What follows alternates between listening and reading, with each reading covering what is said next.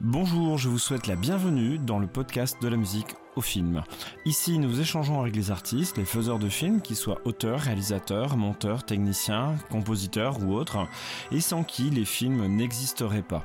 Avec eux, nous parlons de ce qui les a amenés au cinéma, leur métier, leur pratique, de leur parcours et surtout de leur rapport intime ou non avec la musique.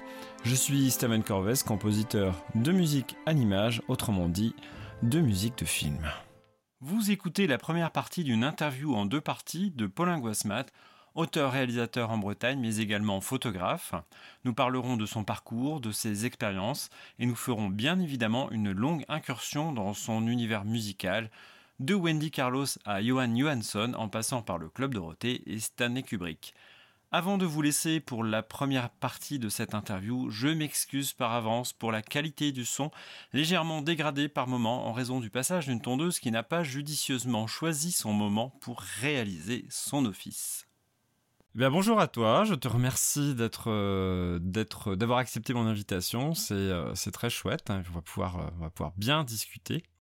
Bah ouais, merci pour l'invite, c'est, c'est chouette, le projet, enfin le le podcast euh, est intéressant et, puis c'est tellement les deux sont tellement liés cinéma et musique ouais ça me euh, paraissait euh, c'est chouette. ouais, ouais c'est c'est chouette c'est prometteur et puis puis pour l'instant ça a motivé ça a motivé toutes les personnes que j'ai eu la chance d'interviewer jusqu'à présent donc on va on va tâcher de, de rester sur la même dynamique. Est-ce que tu peux commencer par par te présenter un petit peu s'il te plaît?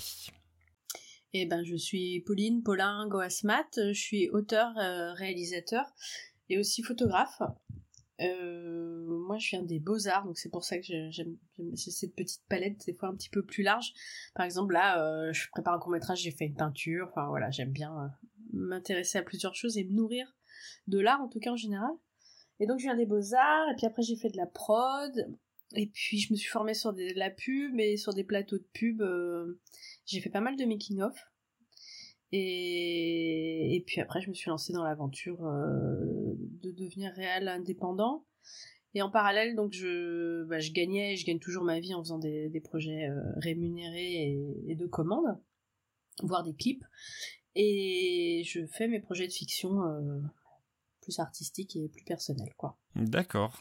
Est-ce que tu peux nous, nous, parler un petit peu de ton, ton parcours, d'où est-ce que tu viens, et peut-être euh, nous dire un petit peu dans quelles conditions tu as grandi, qu'on en sache un petit peu plus sur toi et sur le contexte? Eh ben, alors moi je suis née à Auray, et j'ai grandi à Auray, dans le Morbihan. Et euh, quand j'avais, euh, je sais plus, 12-13 ans, j'ai rencontré un cadreur de France 3 Bretagne qui expliquait euh, les tournages qu'il faisait, euh, les voyages aussi, et puis euh, je me suis dit bah c'est ça que je veux faire dans ma vie. Donc au départ je voulais être cadreur puis chef opérateur. Donc je suis partie sur des études scientifiques, je me suis dit que je voulais faire Louis Lumière, enfin j'avais pris mes petites notes comme on le faisait à l'époque au, CDI là, on cherchait nos, nos trucs. Au CIO, CDI. Et, euh, et puis entre la première et la terminale, je, suis allée sur un tournage de film euh, au Centre d'art contemporain de Kerguenec, qui est dans le Morbihan aussi, et j'ai rencontré des étudiants en beaux-arts. Et ah oui, parce que du coup j'étais en scientifique, mais je faisais quand même l'option euh, art plastique au lycée. Et je me suis dit en fait, maintenant je veux être réel et je, je vais être dans le côté plus créatif.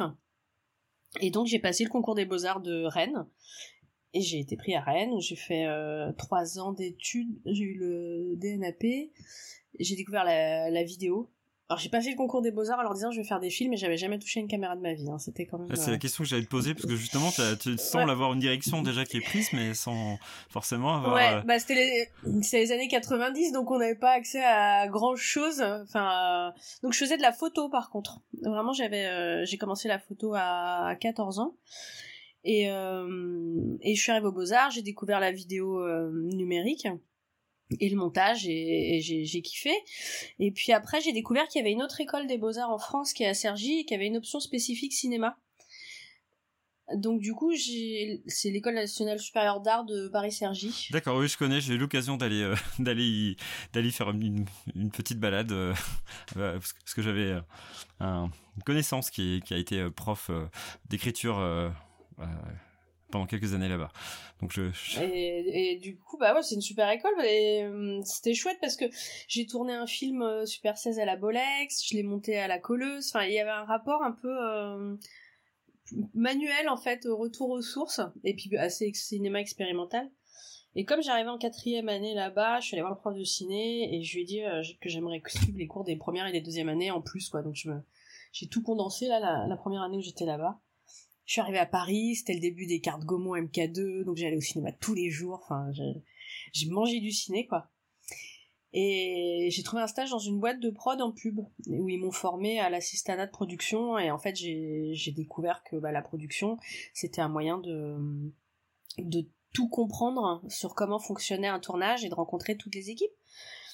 Et ce qui fait que quand j'ai quitté, enfin quand j'ai après avoir eu mon diplôme, euh, j'ai écrit mon premier cours et qui s'appelle Solitude instantanée, donc qui est très vieux et que je recommande pas spécialement parce qu'il est très vieux.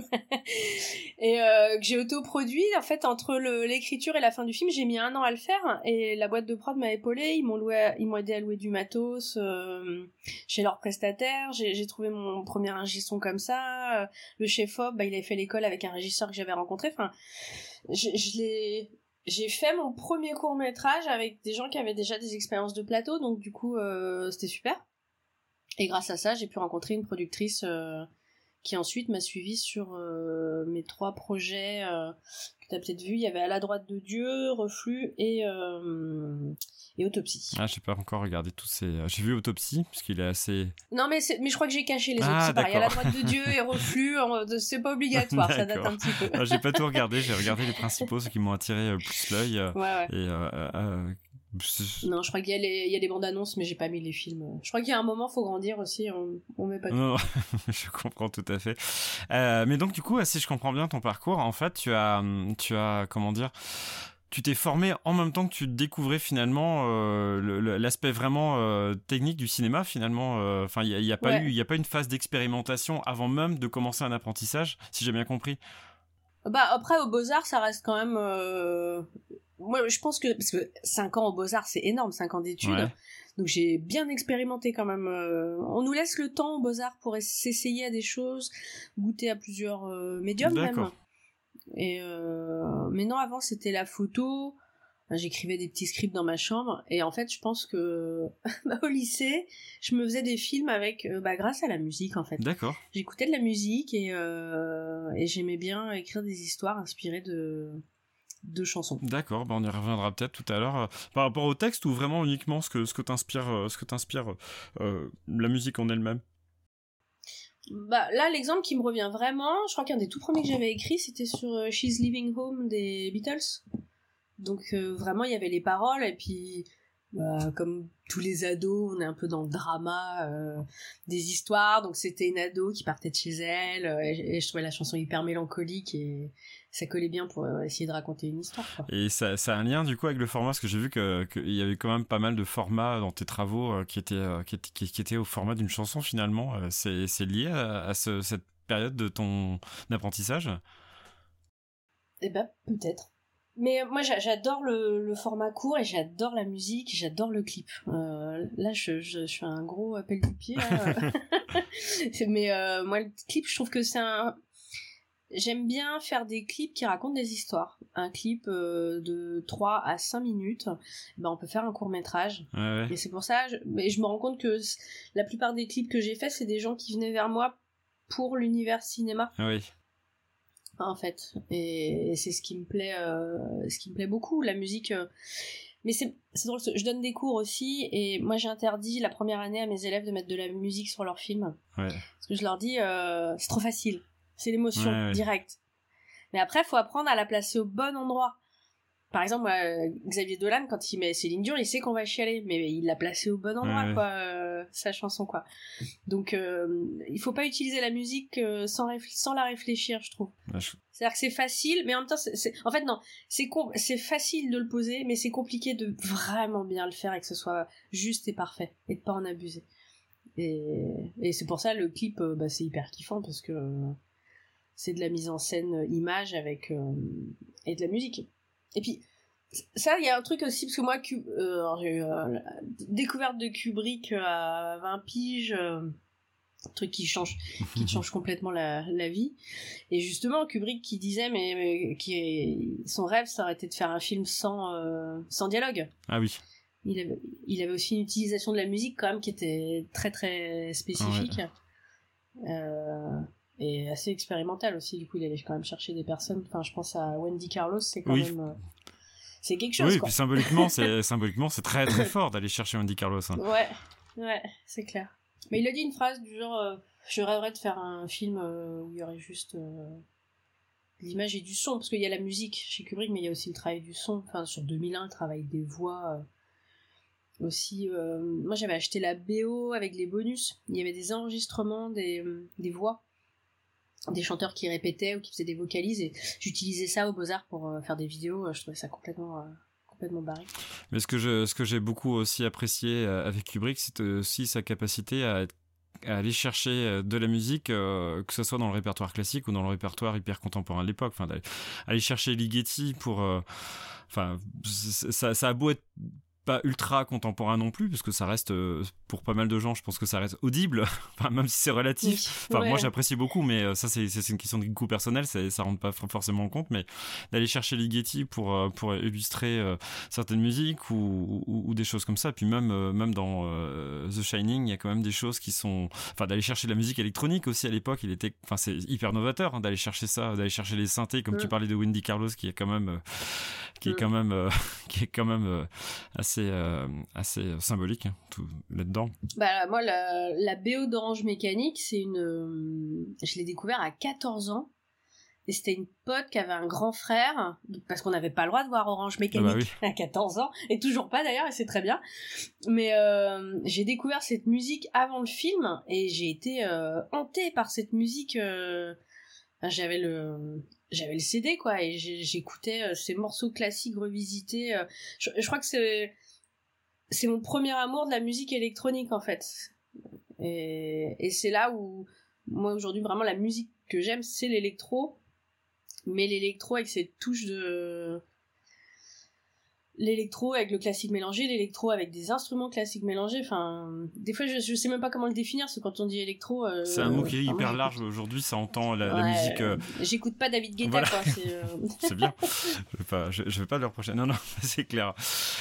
Tu peux couper. Hein. Non, c'est pas, c'est pas. Je, je, je, je, trouve que ça a sa place sur ce podcast de dire qu'on n'écoute pas euh, David Guetta. Hein, ça, ça, me va très bien. Non, non, mais il y a, y, a, y a, forcément il y a des choses très expérimentales, beaucoup plus intéressantes que ça. Mais moi, j'ai quasiment découvert. Euh, euh, on parlait de Wendy Carlos, mais j'ai quasiment découvert Wendy Carlos en découvrant ce que c'était le synthé. Hein, quasiment. Enfin, pour moi, ça, ça va en même temps, donc c'est, c'est, culturel. Après, c'est peut-être notre génération. Alors même si c'est largement avant nos, nos, notre génération, mais parce qu'on est, on est dans les années 60, mais euh, mais n'empêche que, que, enfin moi j'ai grandi avec ça. J'ai grandi en écoutant, euh, en, découvrant euh, Boulez et Wendy Carlos en parallèle. C'était assez étrange d'entendre Bach revisité comme ça. Puis après Orange Mécanique mm. que j'ai vu bien plus tard aussi. Mais la musique est absolument fascinante. C'est des ambiances qu'on retrouve difficilement parce que ça, ça donne vraiment une patte à la fois rétro mais aussi très Kubrick. Même si c'est pas que Kubrick, loin de là. Mais non, non, non. Mais Wendy Carlos même moi le personnage euh, je, la trouve fascinante. Et puis il y a une photo d'elle où elle est avec son petit chemisier sa jupe plissée et ce synthé énorme derrière elle euh, enfin il y a, y a deux mondes en fait quoi. C'est on dirait une, la ménagère de, de plus de 50 ans euh, devant l'objet le plus moderne de, du moment quoi. enfin oui il est expérimental. C'est génial ça reste toujours d'une certaine modernité hein, parce que c'est pas ça pas tant que ça euh, ah, la musique reste assez, assez comment dire, assez euh, conservatrice dans certains points de vue et que même ce qu'elle, ce qu'elle a pu faire, euh, ah, c'est pas si évident parce que même, je sais pas si tu connais le, le, le youtubeur Look même No Computer qui, qui s'amuse à faire ce genre de choses justement et là dernièrement il a repris les quatre saisons de Vivaldi justement à la façon de Wendy Carlos, enfin, en tout cas cette manière-là avec des grosses machines et tout ça, c'est très très étonnant. Finalement, ça reste hyper moderne parce que personne le fait en fait. C'est juste ça qui est, qui est drôle quoi. Alors que ça peut marcher. Euh, bon, mais passons quand même à la suite, puisque sinon on pourrait passer des heures là-dessus. oui, euh, c'est ça. Euh, donc tu, tu, tu, enfin, ce que, ce que je sais de toi, c'est que tu es auteur et réalisateur. Est-ce que comment tu équilibres ces deux parts-là? Parce que là, on a on, a parlé vraiment de toute la palette, mais c'est là, là-dedans visiblement que tu te tu te définis le plus. Alors, est-ce que tu quel est l'équilibre pour toi de ces deux ces deux ces deux choses-là? Même si je commence à cerner un petit peu, je, me pose quand même la question. Bah après, moi je suis devenue auteur par nécessité parce que je voulais être réel. Mais après, on a quelque chose en France qui est très particulier, c'est le statut de réal auteur, même si c'est quelque chose qui bouge, mais ça bouge quand même tout doucement, et notamment sur le court métrage. Si tu veux faire du court métrage, euh, bah faut que tu aies un scénario à présenter. Et puis euh, trouver un scénariste qui va écrire pour toi quand t'es jeune et que t'as pas une thune, c'est pas non plus un truc, euh, voilà. Donc bah, je me suis mis à écrire.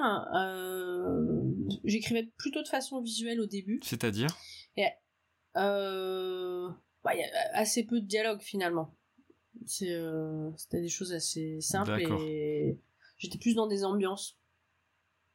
Et, euh, et justement, la productrice que j'avais rencontrée avait bien pigé ce truc-là et avait rencontré un scénariste euh, qui s'appelle Nicolas Verpilleux, qui est près de Nantes, je crois, et donc qui a écrit Reflux et Autopsie. D'accord.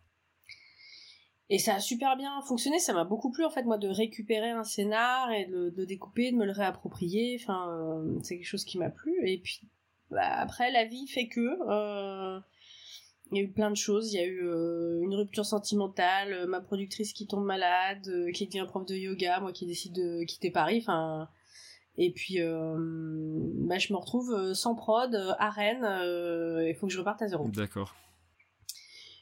Et et je me dis, bah, je, je vais... Après, il y a un truc qui est cool en Bretagne, c'est qu'on peut quand même rentrer en contact facilement avec les producteurs, productrices, je trouve. Euh, euh, enfin, on se connaît un peu de nom quand même. Donc, euh, et puis Film en Bretagne, en fait, a organisé un speed dating où j'ai pu rencontrer des gens de visu, quoi. Donc ça, c'est plutôt pas mal. Et voilà, je me suis mis à... J'avais pas écrit depuis longtemps et je me suis remis à écrire. Et puis, je me suis dit, punaise, c'est du boulot.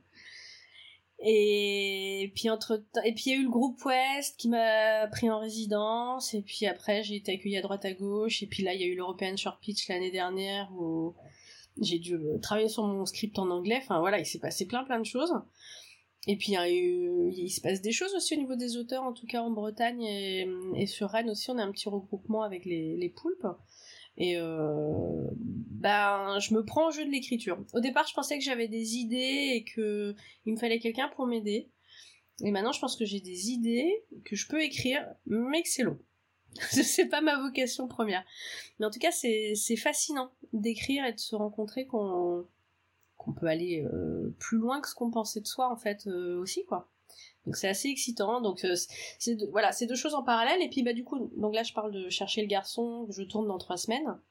Mais comme chercher le garçon, là ça y est, il est en train de prendre vie. Je peux pas me dire qu'il y aura rien derrière parce que sinon je pense que je vais me taper une dépression parce que ça fait quand même ça fait cinq ans que je suis dessus. Ouais, j'ai cru voir ça. Je, donc... Euh, que c'était dans les actualités depuis un moment.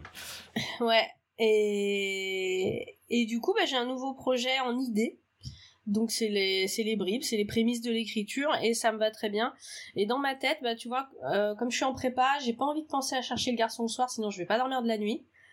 Donc euh, le soir avant de me coucher, je, je pense plutôt à l'autre projet en écriture parce que pour le moment euh, c'est des bouts d'idées, c'est des, des bouts de notes et ça me détend en fait. Donc le stress c'est pour la journée avec celui en prépa et l'écriture c'est plus pour le soir pour me détendre en ce moment. Et du coup, si je comprends bien, en fait, euh, plutôt que de concevoir les deux rôles en fait comme des choses euh, séparées, finalement, ça rentre dans un processus. En fait, du coup, ton ton ton travail d'auteur rentre dans le processus préparatoire à la réalisation, finalement, si je comprends bien. Bah, je pense que le fait d'être auteur, je l'inclus dedans forcément. Ouais, en fait. d'accord. Ouais, c'est pas, tu as pas un travail d'auteur d'un côté où tu vas travailler pour quelqu'un d'autre qui va le réaliser. C'est vraiment un, bah, je l'ai fait sur, euh, sur et ça m'a beaucoup plu. D'accord. Et qu'est-ce qui t'a plu là-dedans? C'est le fait de, de, ne pas avoir euh, la pression de la réalisation derrière ou c'est le fait de pouvoir peut-être donner un autre regard? Ouais, c'est ça c'est super excitant en fait. Après, euh, comme j'écris pas très vite, euh, oui c'est vrai que je me définis auteur, mais auteur sur mes projets effectivement. Euh, j'écris pas très très vite, donc Oncare c'était des formats courts et ça me correspondait plutôt pas mal. mais je m'étais, mais je lis quand même les choses parce que par exemple je me vois bien aussi sur une, sur de la collaboration, sur de la coécriture. Je le vois quand quand on fait des euh, enfin quand on bosse en, en résidence ou, euh, ou, quand on fait des réunions entre scénaristes euh, on voit très bien ce qui fonctionne et ce qui fonctionne pas chez les autres, plus que sur ses propres Ah projets parfois. Et, et en fait, ça aussi, je me suis dit, ah, bah, je, je pense que j'ai quand même un peu ma place là-dedans. Je suis pas trop, euh, je suis pas trop à l'ouest, quoi, dans ce que je raconte. Hmm. Et euh, je reviens un petit peu en arrière, parce que tout à l'heure tu as parlé de, de ce que tu fais, de ton travail de commande. Il se place où par rapport à, à, à ton travail d'auteur et de réalisateur? Euh, euh, ben, pardon, à l'époque où j'étais à Paris, euh, sachant que la vie parisienne est vachement plus chère qu'ici, Oui. je faisais beaucoup de travaux de commande. Et alors après, je travaillais avec des boîtes de prod, donc un peu à l'ancienne, que ça se perd un peu ce truc-là, je trouve. Voilà, on me commandait des, des films. Euh, moi, j'ai pas mal travaillé pour euh, le luxe, j'ai bossé pour, euh, pour Dior en fait. D'accord. des, des sorties de parfums, des interviews cinéma pendant le festival de Cannes, enfin, des choses comme ça. Donc des choses plutôt cool, donc pas mal de films de commande, quelques clips. Et puis en fait, quand j'ai décidé de quitter Paris, que je suis revenue à Rennes, je me suis retrouvée plus dans le milieu associatif parce qu'il y a quand même à Rennes, il y a un côté l'accès à la culture pour tous en fait. Ah oui. Et ça, ça c'est hyper cool. Euh, J'ai fait un atelier à la prison des femmes. J'ai fait, euh, j'ai travaillé avec Tout à Tout sur le journal L'Hypocrite, qui fait de la réinsertion par la culture. Donc, euh, en fait, ça m'avait manqué. Quand, en fait, quand j'ai quitté Paris, je me suis rendu compte que ça faisait deux ans que je travaillais pour payer mon loyer et que j'avais rien fait pour moi. Et là, je me suis dit, c'est pas possible. C'est pas pour ça que je fais ce métier-là.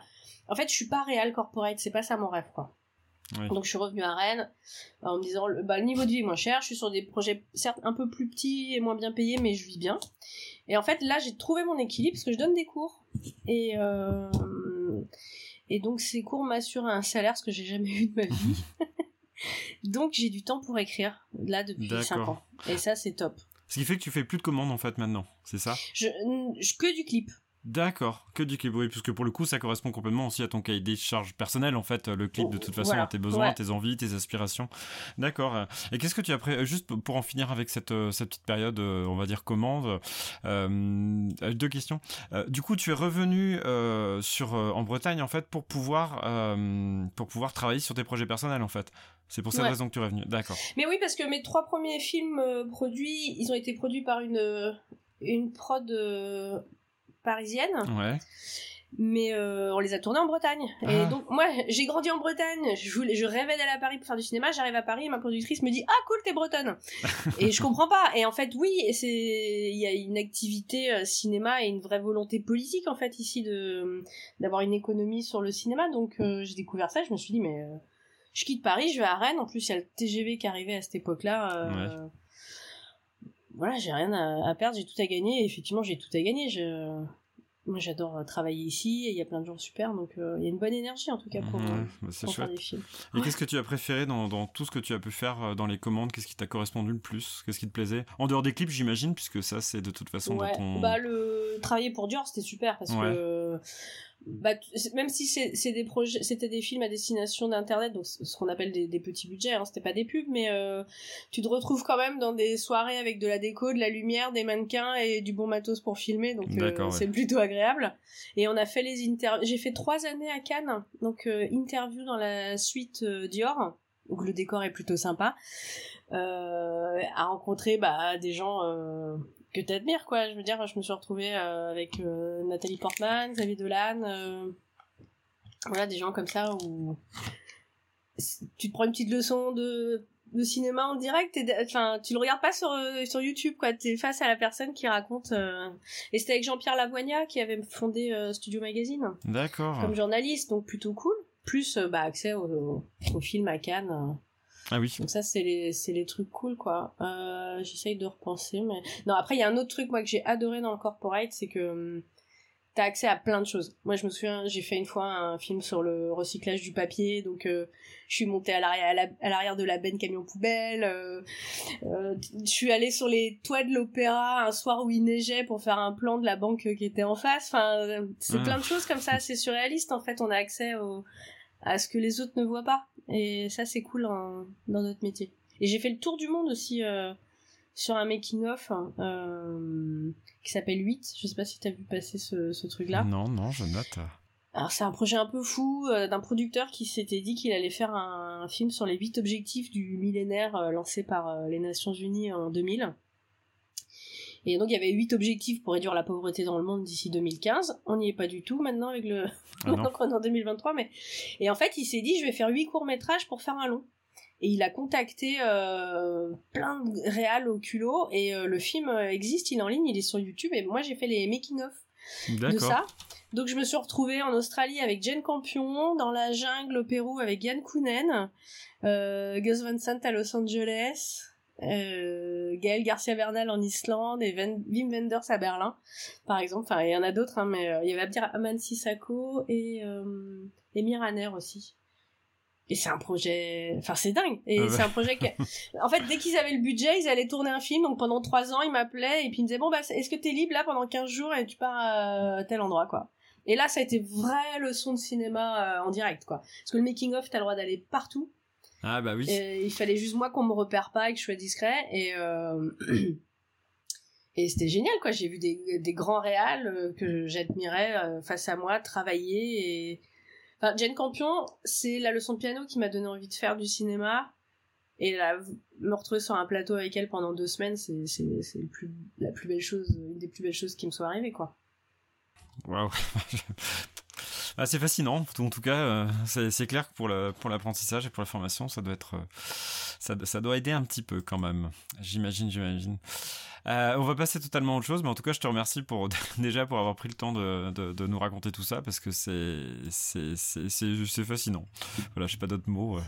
Bah, merci.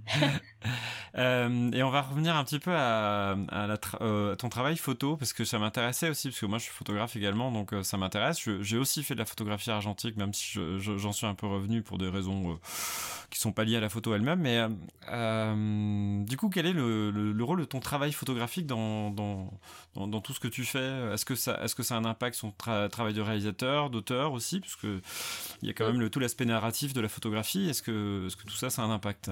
Euh, Oui. Euh, alors après la photo, parce que du coup, comme je t'expliquais, j'ai commencé la photo, puis après je suis partie au Beaux Arts, et quand j'ai commencé la vidéo, j'ai arrêté la photo. Et, et je suis partie en Islande.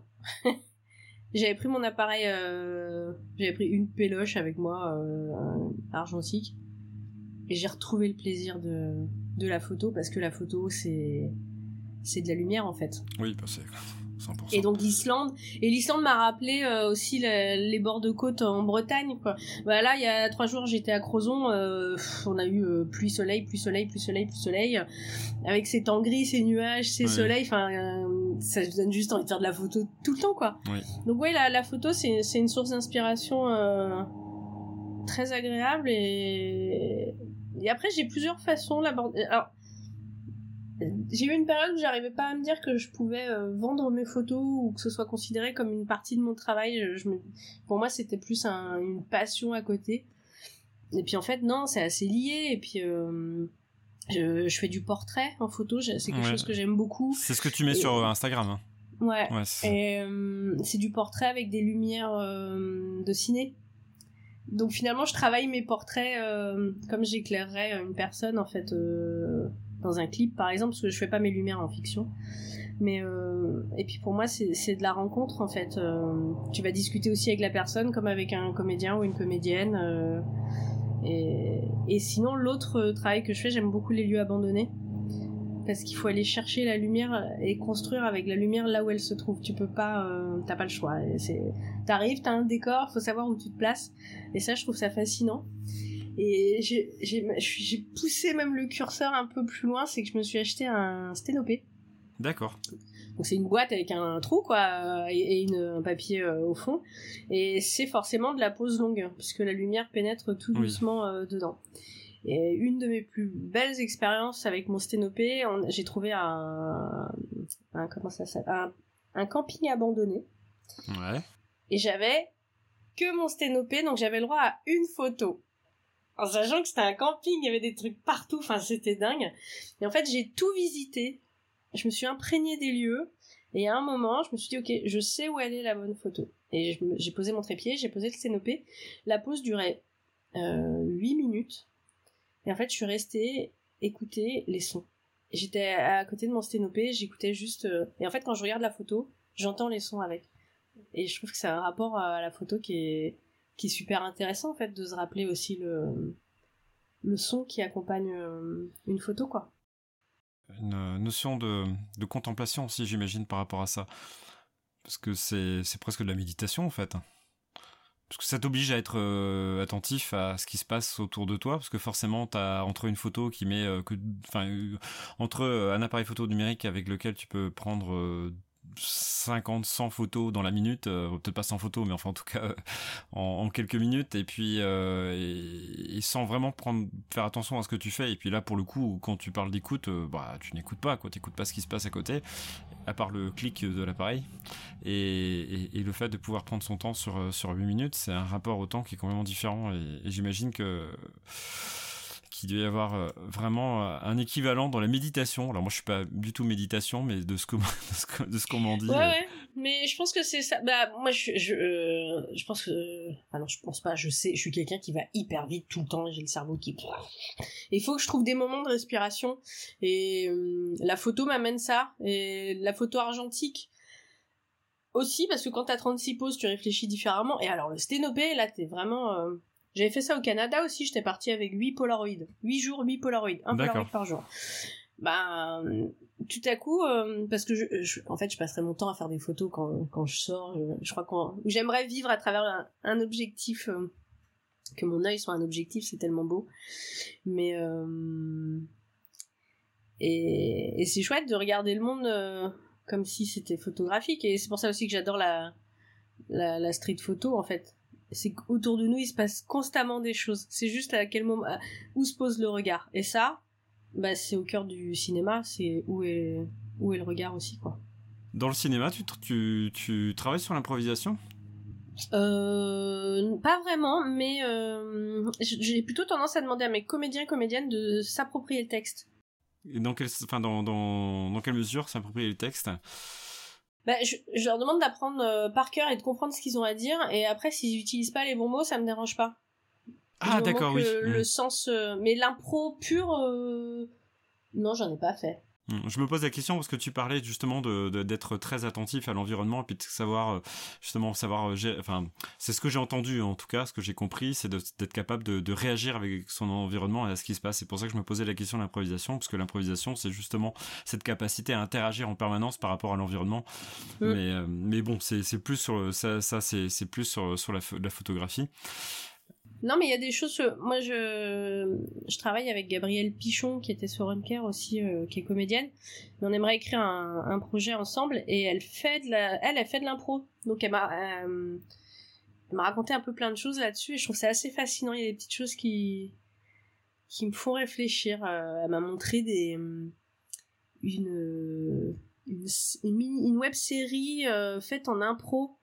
et hyper bien filmée en fait à coup on est sur un plan séquence euh, et c'est hyper cinématographique donc il y a des trucs là-dedans ouais, à trouver je pense qui peuvent être intéressants. Après c'est une histoire de rencontre hein, parce qu'il faut aussi se aussi se connaître un peu je pense pour y aller mais c'est ça doit être enfin ça fait partie des choses qui m'intriguent. Hmm. Je comprends tout à fait. Oui, c'est clair qu'il faut être hyper à l'aise. Avant de parler euh, musique, puisque c'est quand même un peu le sujet du podcast, enfin on en a parlé, on en a parlé, mais euh, on va en rentrer encore plus dans le vif du sujet, surtout dans son lien direct avec euh, avec zut, avec l'image. je voulais juste qu'on revienne un petit peu sur ton sur ton combat pour les minorités de genre, hein, parce que tu, tu es très engagé à ce niveau-là. Euh, et je j'ai cru comprendre que tu fais même de la formation, ou en tout cas tu, tu interviens. Euh, tu interviens. Euh, est-ce que tu peux nous en parler un petit peu?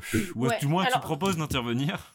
Oui, je propose d'intervenir. C'est-à-dire qu'à un moment, c'est ce que j'ai dit sur le groupe auteur. S'il y a des personnes qui ont des qui ont des questions ou des relectures, ou et d'ailleurs il y a, a quelqu'un qui est venu à moi en me disant j'ai besoin d'écrire une note d'intention en inclusif. Euh, voilà, c'est quoi les conseils? Donc je trouve ça, je trouve ça super. Euh, moi, je suis, je suis pas au niveau associatif euh, pur, dire alors je, peux me rendre dans des assos pour des trucs moi, mais m'impliquer c'est, ça prend du temps et c'est compliqué. Par contre, je pense qu'on a tous des choses à faire à notre niveau. Et ma première étape, bah, déjà, ça passe par ma, famille. Et euh, on peut faire un petit peu de pédagogie autour de soi. Et puis, comme je donne des cours, ben, ils ont, c'est des post-bac. Alors, c'est une super génération. Ils sont au courant de quoi on parle.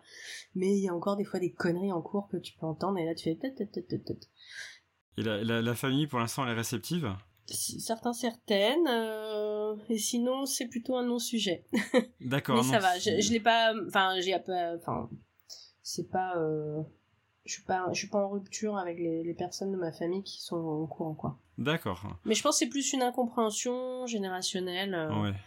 Et justement c'est pour ça que j'ai aussi envie d'en parler et je pense que dans les films euh, c'est une histoire de représentation et je pense que si les familles des fois réagissent un peu durement euh, c'est parce que déjà, si on va parler de la transidentité, globalement, il y a une très mauvaise représentation au cinéma sur la transidentité, euh, généralement écrit et réalisé par des personnes pas du tout concernées, mais fascinées. Ah, fascinées oui. par euh, le corps, fascinées par la transition, fascinées par le mal-être. Et c'est pas ça le quotidien non plus des personnes transgenres ou en transition. Ah, et ça va encore plus loin, c'est que je pense que même ça, ça, fait croire à des ados qui sont en questionnement que leur vie va être comme ça, quoi. Et voilà, on a besoin de représentation plus juste, pas forcément euh, que du youpi euh, tralala, hein, mais on a aussi besoin de représentation plus positive. Ça arrive, il y a des, il y a des choses qui commencent à sortir. Et puis, bah, tout simplement aussi, moi, c'est un moment, c'est une histoire de me reconnaître euh, sans parler de cinéma, moi là, ça m'est arrivé récemment. Je suis allée voir euh, Kate Tempest euh, sur scène euh, il y a il y a un mois, un mois et demi euh, au même, et j'ai vu pour la première fois sur scène une personne non binaire avec une force et une énergie que j'ai trouvé incroyable. Et je me suis dit waouh, c'est c'est j'ai envie d'être cette personne quoi. Et ça fait du bien. Et, et, du coup, ça a un impact sur ton travail actuellement? Ouais, ben oui, parce que les thèmes euh, LGBTQIA+, euh, enfin j'ai à cœur non pas de traiter, c'est pas le thème central du film, mais je vais écrire des films avec des thématiques où je vais intégrer des personnes euh, de la communauté. Là, Chercher le garçon, c'est un film sur le deuil ouais. et sur euh, et sur la mémoire en fait, à qui euh, à qui appartient notre mémoire à, après notre mort. Et, et ça se fait autour d'une personne euh, transgenre. Mais euh, je l'ai fait lire à, à, des personnes et j'ai une amie qui m'a dit ben moi il s'est passé un truc un peu similaire dans ma famille. J'ai un oncle qui s'est converti au judaïsme et euh, ça a été compliqué pour la famille catholique quoi. Donc mmh. tout à coup comment on enterre quelqu'un qu'on a élevé d'une autre façon qui a changé en cours de vie? Enfin, voilà. Donc je suis pour les représentations, c'est-à-dire que c'est, je veux pas faire, un... c'est pas un film sur la transition, c'est un film avec des personnes en transition et c'est pas la même chose. Ouais, non. J'ai un... casting queer, mais c'est pas du tout abordé dans le film. C'est, ils sont là, c'est tout. Et c'est ça qui est important et c'est, c'est qui ils sont, c'est aussi leur vécu. Tu vois, tu me demandes si je fais de l'impro, non, mais par contre j'ai travaillé mes textes avec eux parce qu'on a parlé de vécu ensemble et on se comprenait en fait. Je, je, vois tout à fait, euh, enfin en tout cas je comprends tout à fait euh, ce que tu veux dire et c'est vraiment intéressant. Enfin je trouve que la démarche elle est, elle est chouette aussi d'arriver à... Parce que finalement ça, comment dire, ça dédramatise aussi le sujet de ne pas en parler frontalement comme problème en fait parce que si on en parle frontalement c'est pour en parler comme problème. Enfin il y a un problème à résoudre aussi quand on le met au centre au cœur euh, au cœur. Alors il y a, y a, forcément des, des questionnements mais il faut pas que le questionnement devienne un problème en soi quoi. Donc je trouve ça non. intéressant d'arriver à avoir ce regard positif. Puis de toute façon pour l'instant il y a tellement à en dire il y a tellement à ouvrir à ce niveau là et est-ce que euh, comment dire euh, au niveau de ton, ton travail de réalisateur ou auteur est-ce que ça ça, ça ça a eu des conséquences? Est-ce que tu as subi la discrimination à ce propos là ou est-ce que finalement finalement, c'est quand même quelque chose qui, commence à rentrer suffisamment dans les mœurs pour que tu pas trop à te poser de questions. Ah non, ça, on, se fait... Euh... voilà. Ouh là là. Bon, je sais pas dans quoi on se lance là, parce là, que... On peut, on, Vaste on, sujet ah, je, je, je, On peut ne pas en parler maintenant, et puis si, on peut si, garder ça peut... pour une fois. Moi, c'est un sujet qui m'intéresse, mais, mais on peut... Après, on peut en faire un... On verra. Bah après, je, je, vais, je, vais, je vais raccourcir un petit peu, Ouais, mais en fait, euh, on va dire que pour la première fois de ma vie, j'ai écrit un film. Alors, c'est pas mon histoire, mais... Euh, moi, je suis quelqu'un qui écrit en lien avec ma vie, mais je raconte des histoires avec plus des sentiments, des choses que j'ai envie d'exprimer personnellement. Et je vais. Et puis ce film, c'est aussi des choses que j'ai lues, que j'ai entendues, c'est des rencontres. Et euh, notamment, enfin cette question, euh, une personne transgenre quand elle est décédée, c'est quel prénom euh, sur la pierre tombale? C'est aussi basique que ça en fait. Et, et en fait, euh, j'y suis allée en me disant, punaise, pour la première fois de ma vie, j'ai un vrai truc à défendre, quoi. Et en fait, le premier retour que j'ai eu de commission, on m'a dit que j'étais trop impliquée euh, sur le sujet pour euh, pouvoir le traiter correctement. Et là, je me suis dit, d'accord, ouais, voilà. Alors après, le film a évolué et j'ai essayé de comprendre ce qu'on voulait me dire. Alors après, je pense que j'avais un peu de colère à l'époque quand j'ai commencé à écrire ce film. Et, euh, puis il y a eu une autre fois où je suis arrivée en résidence d'écriture. Euh... Enfin, c'était pas une résidence, c'était un petit, un petit truc, un petit rendez-vous. Euh, et mon tour arrive et il y a une personne qui fait Ah oui, ah, encore, un, encore un film LGBT. Et là, je fais mais comment ça encore un film Ah bah en commission on en a plein. J'ai ouais vous en avez plein en commission, mais sincèrement nous parents euh, on en a un qu'on trouve bien au cinéma quoi. Faut arrêter. Euh... Enfin faut prendre du recul, faut voir aussi qui l'écrit, qu'est-ce que ça raconte. Euh... Voilà quoi. Bon donc ça m'a un peu refroidi à cette période où je me suis dit mais qu'est-ce que je fous là? Et puis en fait euh, j'ai pas lâché le truc. Et et finalement, ce qui se passe depuis un an est assez chouette parce que, enfin même depuis deux ans, depuis qu'on a eu la région, on a su que là, il y avait quelqu'un en commission qui avait dit que, bah moi, je suis là pour défendre ce genre de projet, donc ça fait plaisir à entendre. Et puis là, on a eu l'aide de la Belgique aussi il y a quelques semaines. Et le retour, c'était, euh, il voulait me voir en visio parce qu'il voulait savoir si j'étais la bonne personne pour porter ce projet et que quand j'ai commencé à parler de simplement pourquoi je faisais le film et parler un peu plus intimement euh, de choses. même mon producteur, il m'a dit, mais tu m'as jamais dit ça. je crois un moment, c'est sorti et bah, ils se sont dit, ouais, c'est la bonne personne, quoi. Donc, faut pas perdre ce truc de je veux y aller avec le cœur, mais euh, je crois que c'est un petit peu français aussi, ce truc de parler de sujets de société dont on n'est pas trop concerné. Comme ça, on a bien du recul. Euh, et bah, je, sais pas, moi on m'a dit fais gaffe à pas tomber dans le militantisme. Je l'entends bien, je fais pas un film euh, sur des queers pour les queers, je le fais pour tous, mais euh, il y a un moment, euh, on peut aussi mettre un peu plus de rage hein, dans, nos, dans nos personnages. Quoi. Ah non mais j'avais enfin dans un autre domaine mais ça me fait penser complètement à un parallèle c'est que j'avais j'avais regardé des, des, films sur la violence faite aux femmes et où j'avais lu des critiques de ces films par des mecs qui était euh, qui était euh, qui était qui était complètement mais à côté de la plaque mais mais mais, mais vraiment enfin c'était mm. juste euh, il aurait fallu que ça soit des c'était des films faits par des femmes il aurait fallu que ça soit des hommes que qui le fassent pour qu'eux soient contents quoi c'est alors qu'il y avait rien de mieux pour être pour pour comprendre ce que ça peut faire tout ce qui était au sujet de la comment dire de de la de la négation par l'entourage de tout ce qui a pu se passer etc enfin c'est c'est terrible ce qui a, ce qui a pu arriver mais à part des femmes qui ont vécu ça je voyais pas trop comment on pouvait le faire quoi parce que enfin c'est pour enfin ça me fait penser complètement à ça où il y a un moment donné il faut arrêter de c'est pour ça que les représentations euh, sont importantes et fonctionnent si elles sont justes. Et effectivement, les, les, violences faites aux femmes, sous le regard d'un homme, souvent elles sont romantisées. Complètement, et c'est, ça, ça en est presque choquant. Enfin, j'ai vu justement ton euh, le film que tu as mis à disposition sur sur Vimeo, qui est très euh, qui est très parlant. En fait, c'est ce que je vais partager tout de suite parce que j'ai trouvé très très fort quoi. Mais on en reparlera peut-être plus, plus tard. Mais euh, mhm. en tout cas, c'est c'est enfin je je je je suis content c'est de voir que qu'il y a quand même malgré tout des choses qui avancent et que ça mais ça doit ça doit être assez lourd à porter euh, d'avoir à, à, chaque fois se battre pour réussir à faire entendre euh, parce que je pense que ça doit être subi aussi comme un, un, effet de mode par euh, par un certain nombre de personnes qui sont réticentes quoi ça doit être perçu ça doit être perçu comme mm. ça parce que comme forcément la parole commence à s'ouvrir là-dessus mm. c'est la même chose avec certaines certaines personnes certaines neuroatypies ou, mm. exactement c'est le même principe c'est subi comme une comme une, un effet de mode alors que c'est juste une réalité qui commence à apparaître en fait c'est tout je, je suis convaincu qu'il n'y a pas plus de Enfin, ah mais non, de mais personnes concernées qu'avant. C'est exactement ça. Et, et d'ailleurs, moi aujourd'hui, euh, parce que euh, moi, accepter ma non-binarité, c'est même pas l'accepter, j'ai toujours été non-binaire, sauf qu'un jour j'ai vu le mot, et c'était il y a 4 ou 5 ans, et j'ai aimé vraiment ma vie après enfin ma vie, pas ma vie, mais qui j'étais a pris sens avec ce mot, quoi.